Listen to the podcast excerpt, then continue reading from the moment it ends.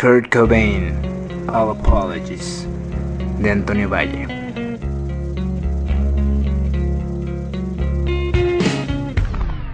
...2009... Los últimos días de un desconocido. Un chico vaga entre los bosques de Washington. Regresa a su residencia. Ante la indiferencia de otros jóvenes que han tomado su casa, el chico silente se desconecta para tener vislumbres finales de sueño y realidad a través de la heroína. Además de los tres o cuatro imbéciles que vemos en pantalla, personajes que permanecen indiferentes ante su dolor, aparece el solitario golpeándose la nuca como si unos zancudos descomunales lo picaran. Finalmente, dentro de un invernadero, jala el gatillo. Son algunas de las imágenes de la película Last Days 2005, en la que Gus Van Sant aborda la crisis final de Kurt Cobain. Desde esa noche me pregunto quién era él y por qué durante todos estos años no quise saber nada de ese chico ni de su música. Deja Vu, de Neil Young y Flashback hasta Radiohead, 1978. En un departamento de Santa Mónica, escucho el disco Deja Vu, que el músico canadiense Neil Young grabó con Crosby, Stills y Nash.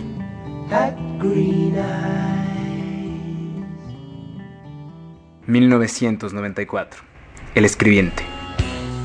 La noticia del suicidio de Kurt me pone en alerta. Al finalizar este año, me someto a una terapia para liberarme de una fantástica y mortal adicción por el alcohol.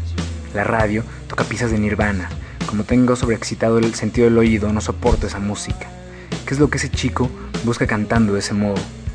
Parece que desea encontrar lo mismo que escribió John Bonham, baterista de Led Zeppelin, pegándole a sus tambores como si quisiera cazar a Moby Dick a baquetazos. Algunos amigos me hablan con respeto y misterio de Cobain. Veo sus pupilas dilatadas en revistas, carteles y en las playeras que usan los muchachos. Por el proceso terapéutico que llevo, prefiero no saber de músicos y poetas tan peligrosos. 1995. Neil Young de nuevo. Inexplicablemente mi terapeuta me ha dado de alta. Como todavía no sé quién soy, menos sé quién fue Cobain. Inconscientemente me acerco a él mientras escucho el disco Mirror Ball en el que Neil Young toca acompañado por los músicos de Pearl Jam, la mítica banda de grunge de Seattle. En su nota de suicidio, Kurt cita a Young. Es mejor quemarse que consumirse lentamente. A Eddie Vedder, vocalista de Pearl Jam, a Neil y a Kurt Cobain los une una oscura coincidencia. Todos provienen de familias hechas pedacitos y son incapaces de soportar música bonita. Son los creadores del sonido grunge, que fusiona hard rock, punk e indie. Esta música es la antítesis del air metal, que domina los circuitos comerciales del rock pop durante la década de los 80. Las bandas de Seattle hacen una música que está muy lejos de las actitudes de vedette que despliega la mayoría de los músicos de esa época. De vez en cuando, como si fueran los tambores de John Bonham, una manada de caballos me pisotea las sienes. Todavía tengo fragmentado el sistema nervioso central y no aguanto ni las delicadezas de Claude Debussy. Trato de alcanzar algo de calma haciendo meditación budista. 1996. Sinead O'Connor. Aparece Universal Mother de Sinead O'Connor. En ese disco la cantante irlandesa interpreta All Apologies. Ella canta como si fuera una madre holística, queriendo aliviar el dolor de Kurt Cobain. Su voz tierna acompañada por el rasgueo de una guitarra, es una experiencia espiritual exquisita y delicada.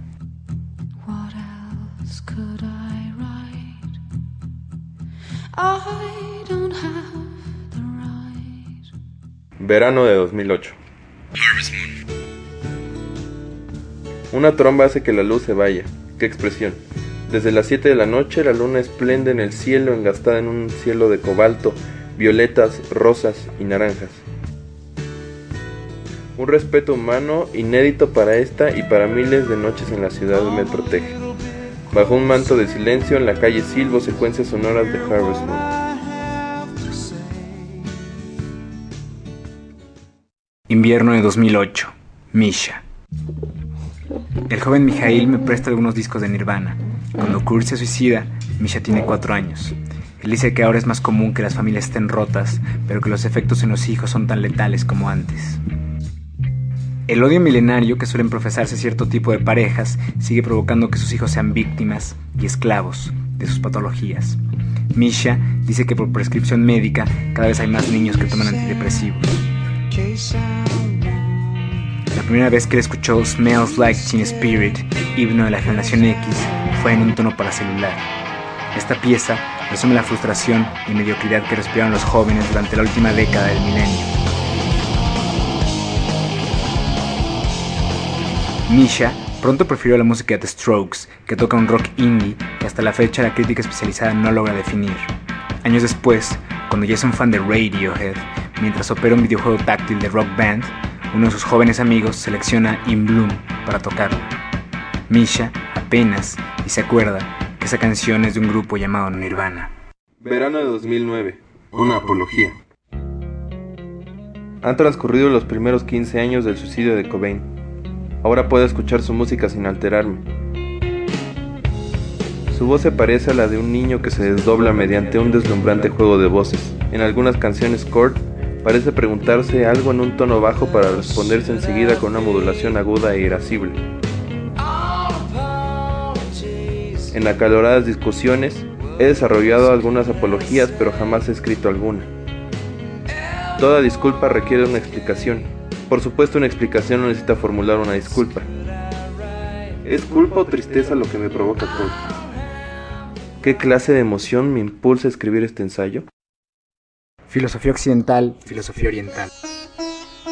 Mientras escribo estas líneas, leo la Apología de Sócrates. En ese diálogo, Platón, además de dar cuenta del proceso y la condena a muerte de su maestro, hace una defensa de la importancia que tiene conservar la dignidad antes que la propia vida. En el otro extremo de la filosofía, el término budista de nirvana, con el que Kurt bautizó su banda, presupone un estado espiritual en el que, junto con los demás deseos, también se aniquila el de vivir. Verano de 2009. La poesía. Se me ha ocurrido una herejía. Cuando pienso en Kurt, fundo esa imagen con la de Gambo. ¿Será porque además del parecido físico los dos rubios solares son oscuros a morir? Kurt canta. En el sol estoy casada, enterrada. Dice Gambo. Me arrastraba en callejones pestilentes y con los ojos cerrados me ofrecía al sol. Ambos buscaron purificarse frente a un Padre Solar. Ambos fueron valientes y construyeron una obra transgresora mientras avanzaba su leyenda negra. De nuevo la historia de algunos artistas portentosos se repite. Ambos rechazaron toda clase de convenciones y manifestaron diversos síntomas de paranoia y depresión.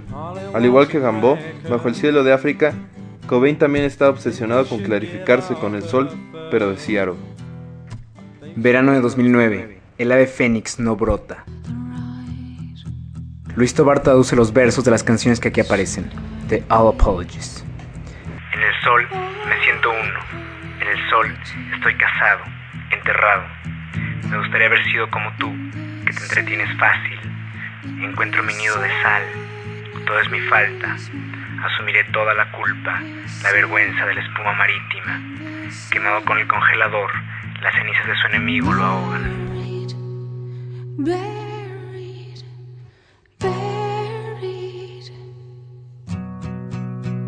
Intento sintonizar con nuestro infortunado poeta, como dice Eliot en La Tierra Baldía, ahora que nuestro muerto ha comenzado a trinar. Quizá para inimaginables melancólicos resulte interesante contemplar algunos de sus síntomas. Desde niño hasta su muerte, Kurt sufrió de intensos y misteriosos dolores de estómago y garganta. Desde un punto de vista estrictamente simbólico, parece que el pequeño Kurt no logra digerir cierto bolo afectivo. En su ocasión, Penny Royal Tea dice irónico, leche caliente y laxante son mi dieta antiácidos con sabor a cereza.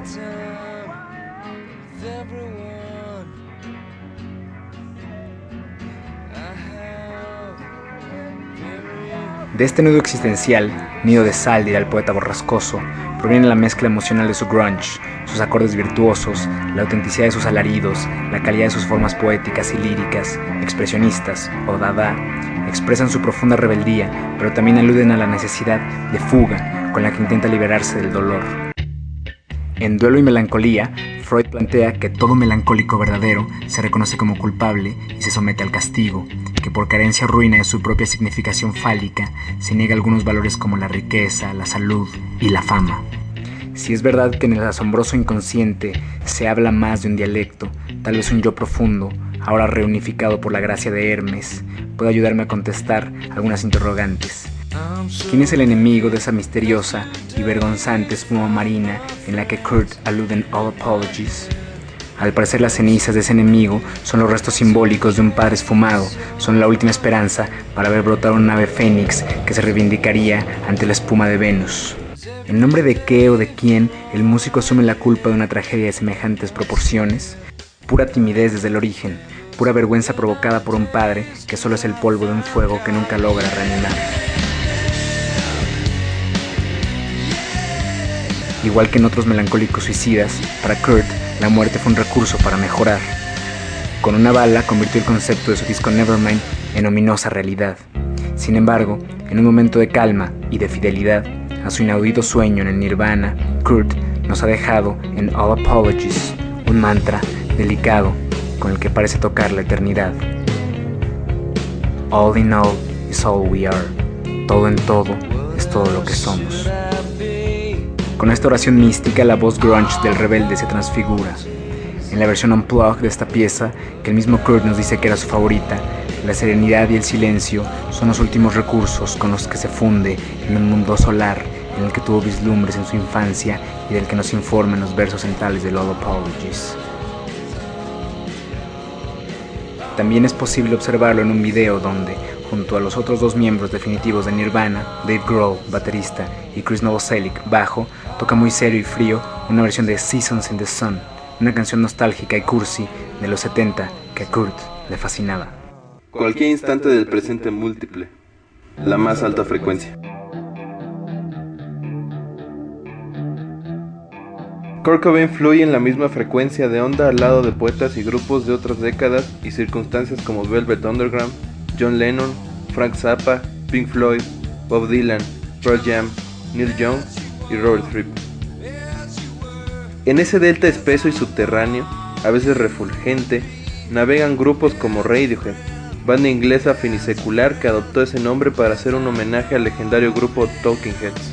Esta banda, nutrida con las letras y la voz de su guía Tom York, ha creado sustancias sonoras de gran belleza, que especialmente en su primer disco deja sentir la influencia de Cobain en piezas como Anyone Can Play Guitar o en Blow Up, y también de vez en cuando se deja inmantar con las ondas poéticas del mítico King Crimson.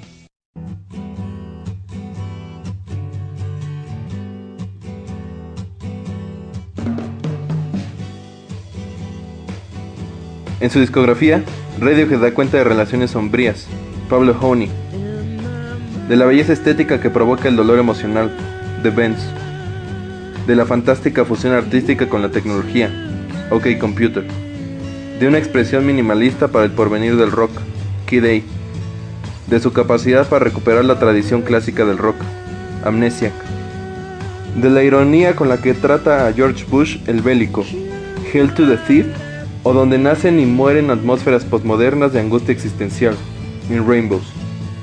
¿Qué opinión tendrían Baudelaire y Mozart de este delta donde las cuerdas emocionales vibran desde su más profunda neta? Ese plasma sonoro seguirá fluyendo porque esa frecuencia de onda viene de lejos, con toda su belleza, pero también con todo su dolor. Es una expresión de la más alta fidelidad humana.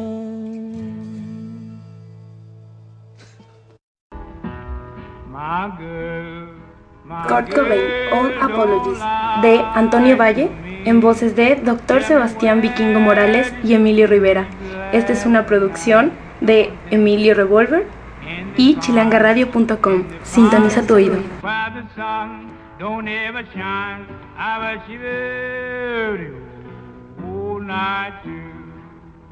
Radiohead Socks.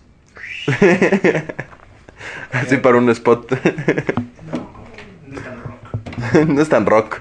Háblame en rock. Lo cierto es que es